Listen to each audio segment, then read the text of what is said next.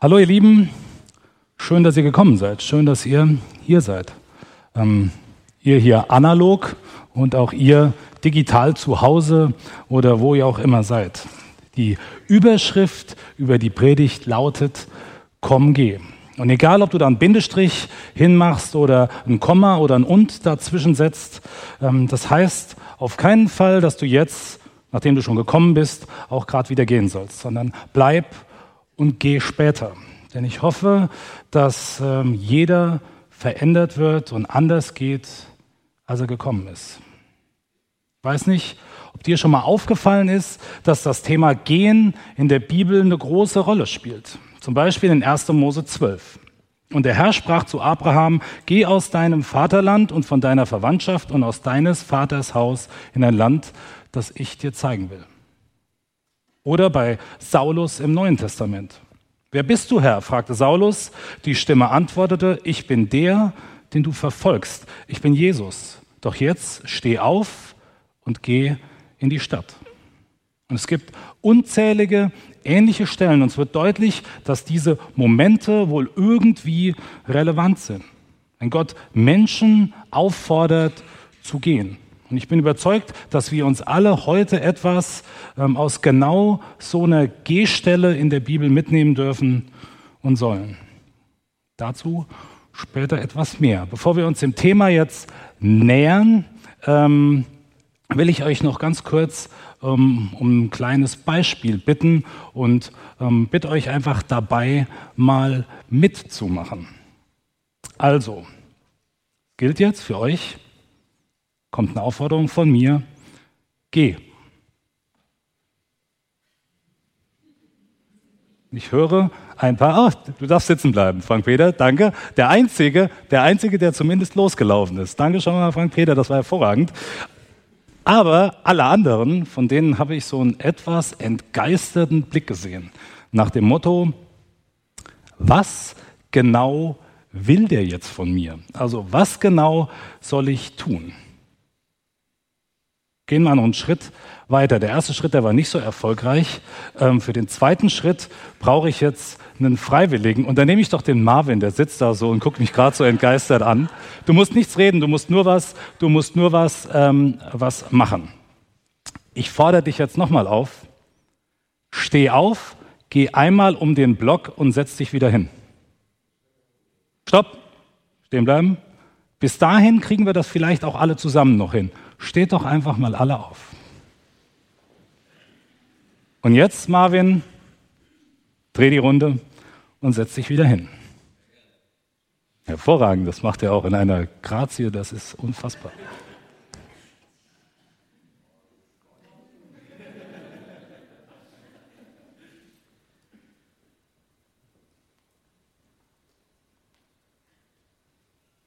Danke, Marvin. Darf sich wieder setzen. Die anderen dürft euch Die anderen dürft euch auch alle gerne widersetzen. Wir haben drei Punkte festgestellt. Zuallererst mal, ihr habt gehört, was ich gesagt habe, aber habt es nicht verstanden. Trotzdem ist das ein entscheidender Punkt. Hören. Das zweite war dann die Bereitschaft zu haben, der Aufforderung zu folgen und aufzustehen. Und das dritte ist dann das Gehen zum Ziel. Erhaltet das mal im Hinterkopf für das, was wir gleich aus Gottes Wort lesen. Und bevor wir das tun, würde ich gerne noch mal kurz beten. Herr Jesus, segne mich zum Reden, segne alle, die hier sind oder zu Hause zum Hören. Begegne du jedem Einzelnen durch dein Geist und dein Wort. Segne uns. Amen. Ich lese aus Apostelgeschichte ähm, 8 ab Vers 26 hier. Ähm, seht das hier vorne angebeamt. Ich nehme die neue Genfer Übersetzung und wer eine Bibel dabei hat, darf natürlich sehr, sehr gerne direkt mitlesen. Also, Philippus aber bekam von einem Engel des Herrn folgenden Auftrag. Mach dich auf den Weg in Richtung Süden. Benutze die einsame Wüstenstraße, die von Jerusalem nach Gaza hinunterführt. Philippus machte sich auf den Weg und als er diese Straße entlang ging, kam dort in seinem Reisewagen ein, Äthiopier gefahren, ein Eunuch. Es handelte sich um einen hohen Würdenträger, den Finanzminister der Kandake der äthiopischen Königin. Der Mann war in Jerusalem gewesen, um den Gott Israels anzubeten und befand sich jetzt auf der Rückreise. Er saß in seinem Wagen und las im Buch des Propheten Jesaja. Der Heilige Geist sagte zu Philippus: Geh zu dem Wagen dort und halte dich dicht neben ihm.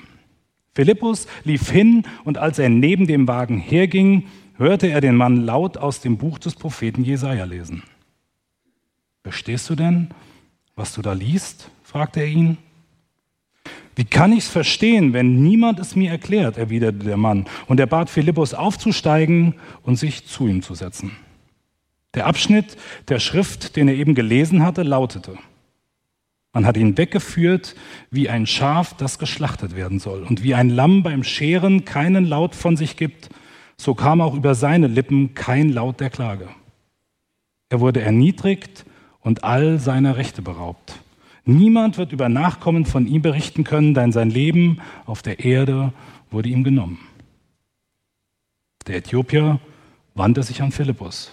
Bitte sag mir, von wem ist hier die Rede? Spricht der Prophet von sich selbst oder spricht er von irgendjemand anderem?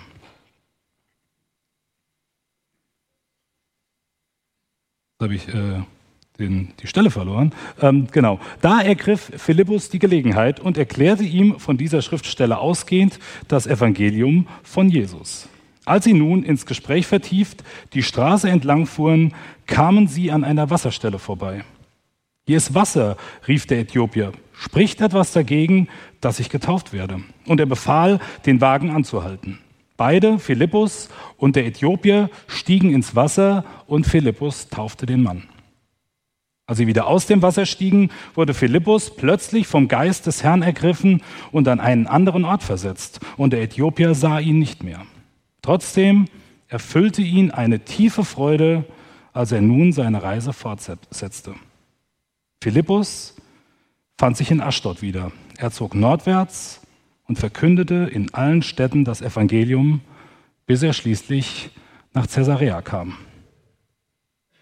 Soweit erstmal der Text aus Gottes Wort, aus der Bibel. Philippus und der Kämmerer, das ist unsere Gehstelle für heute. Und es sind schon mal nicht nur Philippus und der Kämmerer, sondern wir haben es insgesamt mit vier Personen oder Personengruppen zu tun. Zum ersten ist da die Reisegesellschaft des äthiopischen Beamten.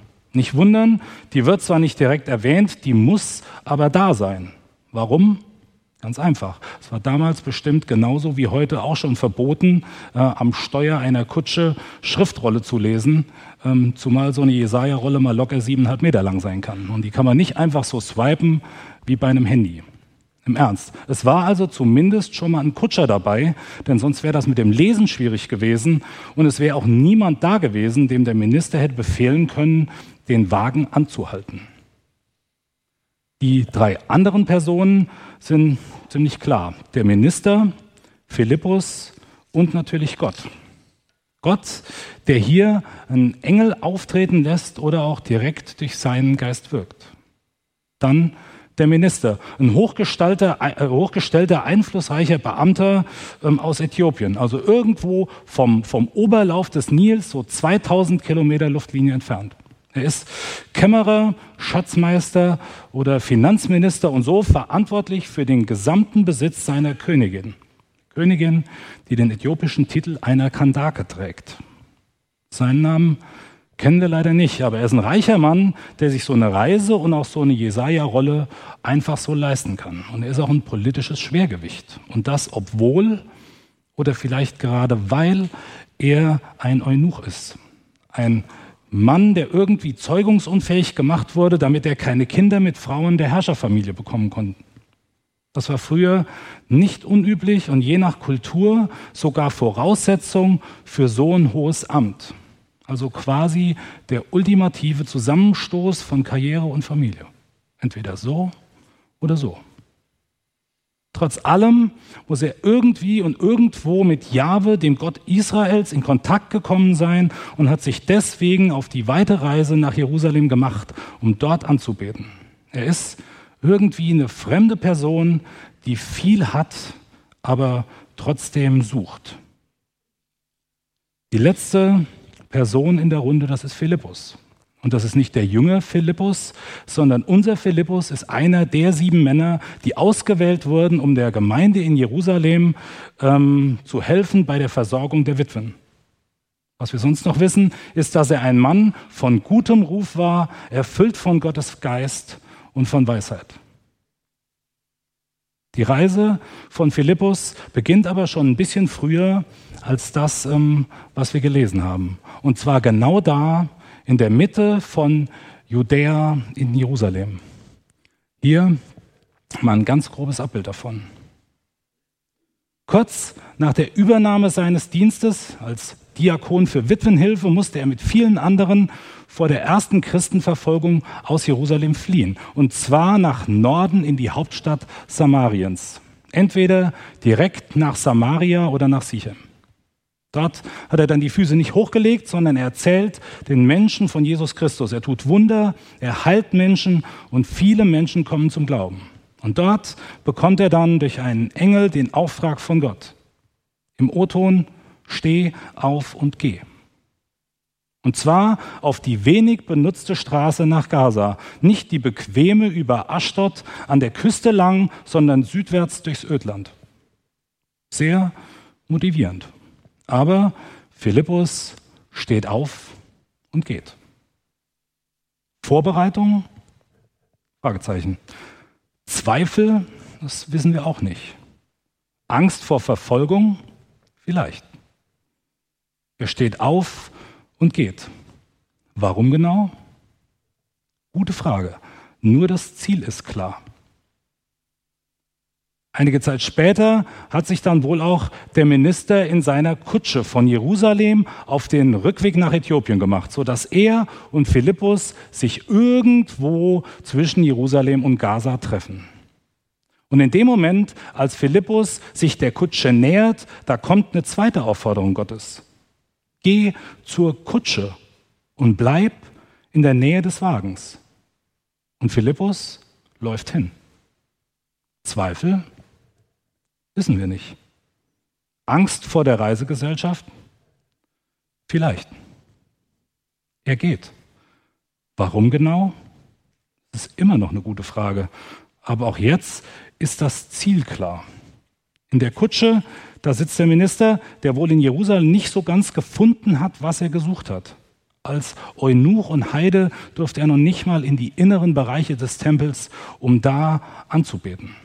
Aber er hat sich für ein Vermögen einen Teil der Bibel gekauft und liest nun da drin. Was er liest, das weiß er nicht so genau. Und von wem, das versteht er nicht. Auf alle Fälle geht Philippus neben der Kutsche her und hört, was gelesen wird. Etwas, was er kennt, was er als Jude gut kennt. Ein Abschnitt aus dem Alten Testament, aus dem Buch des Propheten Jesaja, aus dem 53. Kapitel, die Verse 7 und 8 über eine Person, die in Zukunft kommen wird, die leiden wird und die irgendwie Rettung bringen wird. Alles das versteht der Minister nicht. Er bittet Philippus um Hilfe und der steigt ein und fährt mit. Sprachliche Barriere in der Kutsche? Bestimmt. Auch wenn die beiden wohl Griechisch gelesen und gesprochen haben. Berührungsängste mit so einem Fremden, mit einem Eunuchen, als Jude in die Kutsche eines Heiden, eines äthiopischen Ministers? Aber er steigt ein. Warum genau? Jetzt wird's klar. Er nutzt die Gelegenheit. Und er erklärt dem Minister, was es mit dem Gelesenen auf sich hat. Wer die Person ist, um die es geht, sodass der Minister versteht und sich sofort taufen lassen will, als sie an der Wasserstelle vorbeikommen. Genau das tun sie dann auch. Er geht mit Philippus ins Wasser und wird getauft. Und kaum sind sie aus dem äh, Wasser raus, verschwindet Philippus und wird durch den Heiligen Geist in die Stadt Aschdod versetzt. Von Aschdod zieht Philippus dann nordwärts und verkündet überall das Evangelium, bis er nach Caesarea kommt, wo er später wohnt und seine Familie hat. Der Minister, der bleibt bestimmt überrascht zurück und reist voller Freude weiter nach Hause, dahin zurück, wohin, woher er gekommen ist. Eine schöne Geschichte, die wir jetzt gehört haben. Krasse Personen, da geht so einiges. Und dann hat das auch noch ein Happy End. Da könnte man fast einen Kinofilm draus machen. Toll. Aber was haben Philippus und der Minister mit dir und mit mir zu tun?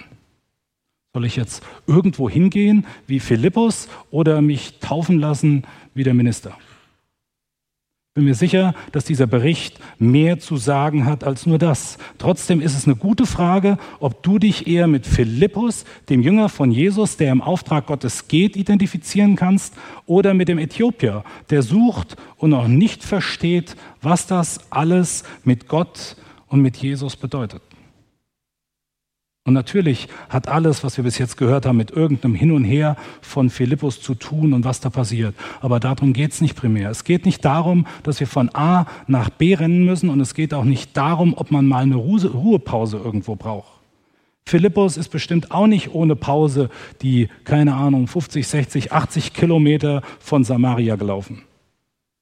Dass es nicht nur darauf ankommt, ähm, irgendwo hinzugehen, das sieht man auch am Ende. Philippus, der geht nicht wieder weg, sondern er wird von Gottes Geist an einen anderen Ort versetzt, wie auch immer genau das möglich war.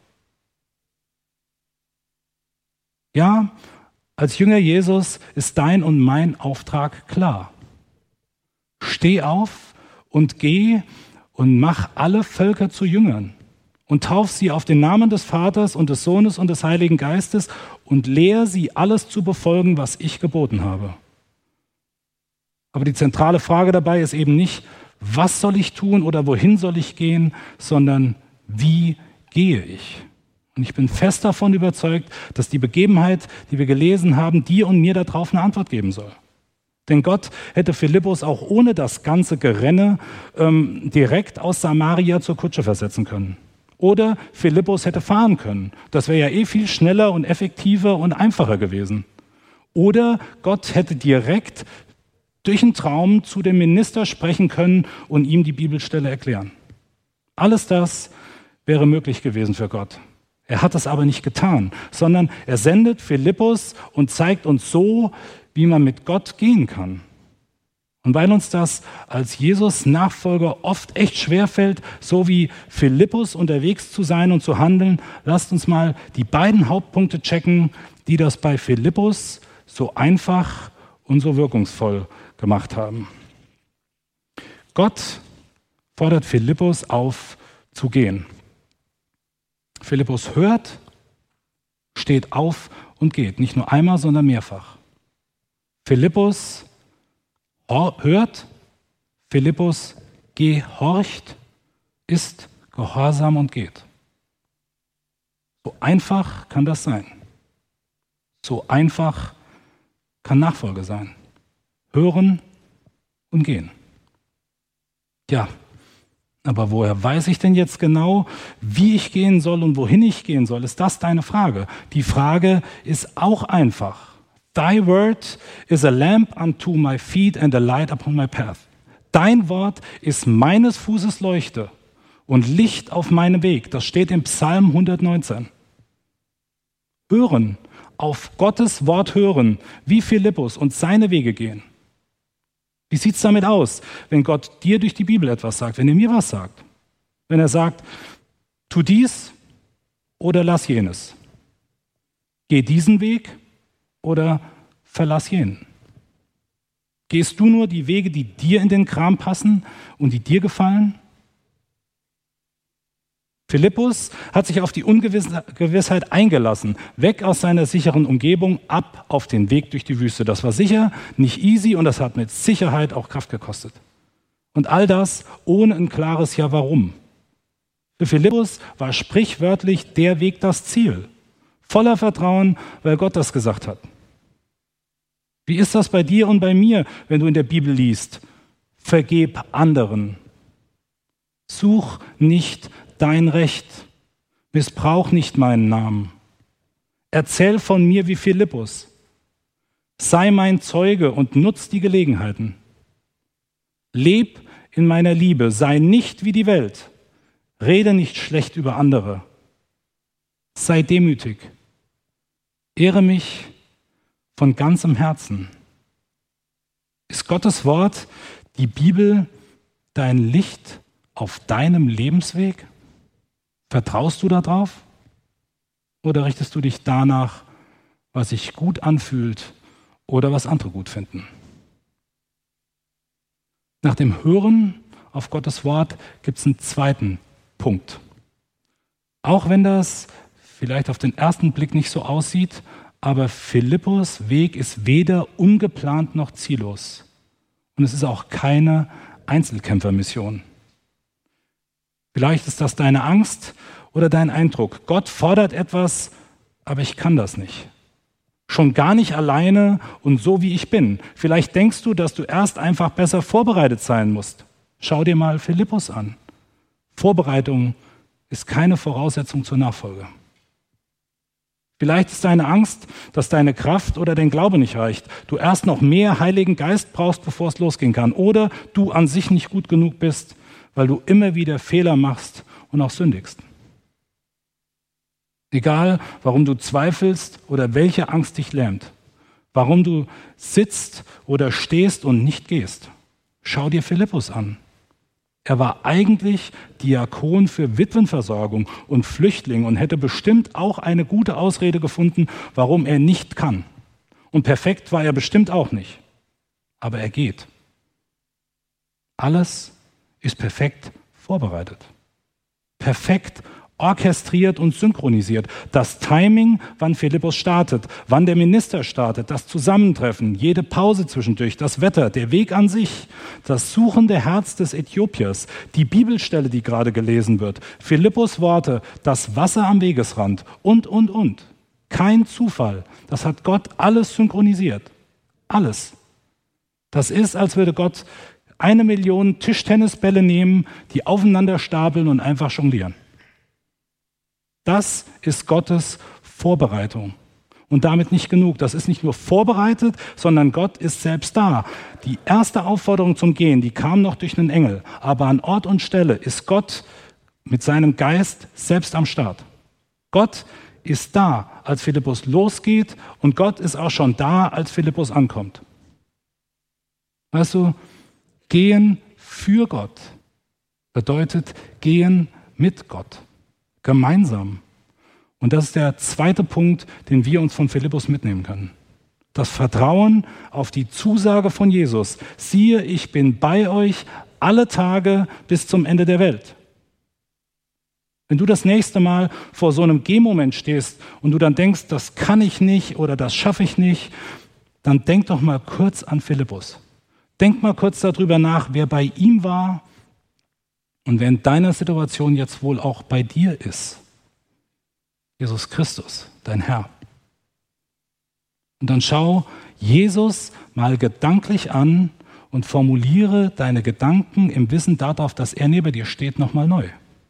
Und sag ihm, das können wir nicht. Oder das schaffen wir nicht. Den Weg, den finden wir nie. Oder die Sünde, die werden wir nie los. Ich kann dir sagen, wie Jesus dann antworten wird.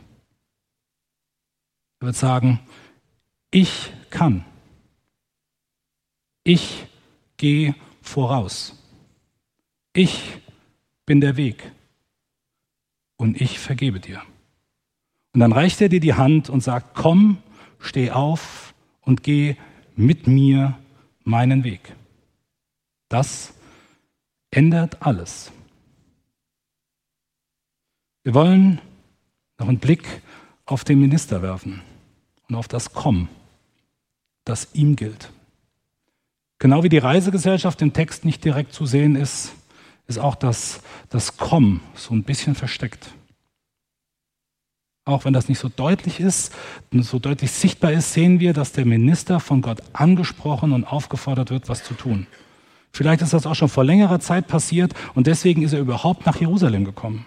Aber spätestens hier in der Kutsche wird die Aufforderung ganz klar. Eine Aufforderung und Einladung, die Gott auch schon so vielen anderen Menschen entgegengerufen hat. Genau wie dem jungen Mann, von dem Amelie am Anfang gelesen hat.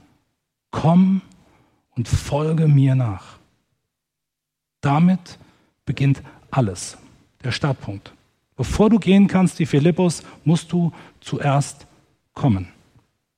Zu Gott durch Jesus Christus. Der Person, von der der Minister in der Schriftrolle gelesen hatte. Und über die Jesaja schon 700 Jahre früher Folgendes vorhergesagt hat. Und zwar in Jesaja 3, Vers 5 und 6, den beiden Versen vor der Stelle, die der Minister gelesen hat. Da steht, er war durchbohrt um unserer Vergehen willen, zerschlagen um unserer Sünden willen. Die Strafe lag auf ihm zu unserem Frieden und durch seine Striemen ist uns Heilung geworden. Wir alle irrten umher wie Schafe, wir gingen jeder auf seinem eigenen Weg, aber der Herr ließ ihn treffen unser aller Schuld. Das beschreibt den Herrn Jesus und das, was er getan hat. Den Grund, warum Philippus und du und ich überhaupt gehen können.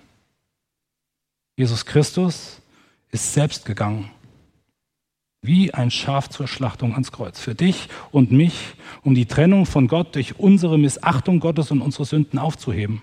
Er hat die Strafe, die Folgen dafür übernommen, freiwillig, und ist ans Kreuz genagelt, durchbohrt worden und dort gestorben und ist dann am dritten Tag wieder auferstanden. Genau das hat Philippus dem Minister erklärt, das Evangelium von Jesus, ausgehend von dieser Stelle in der Bibel.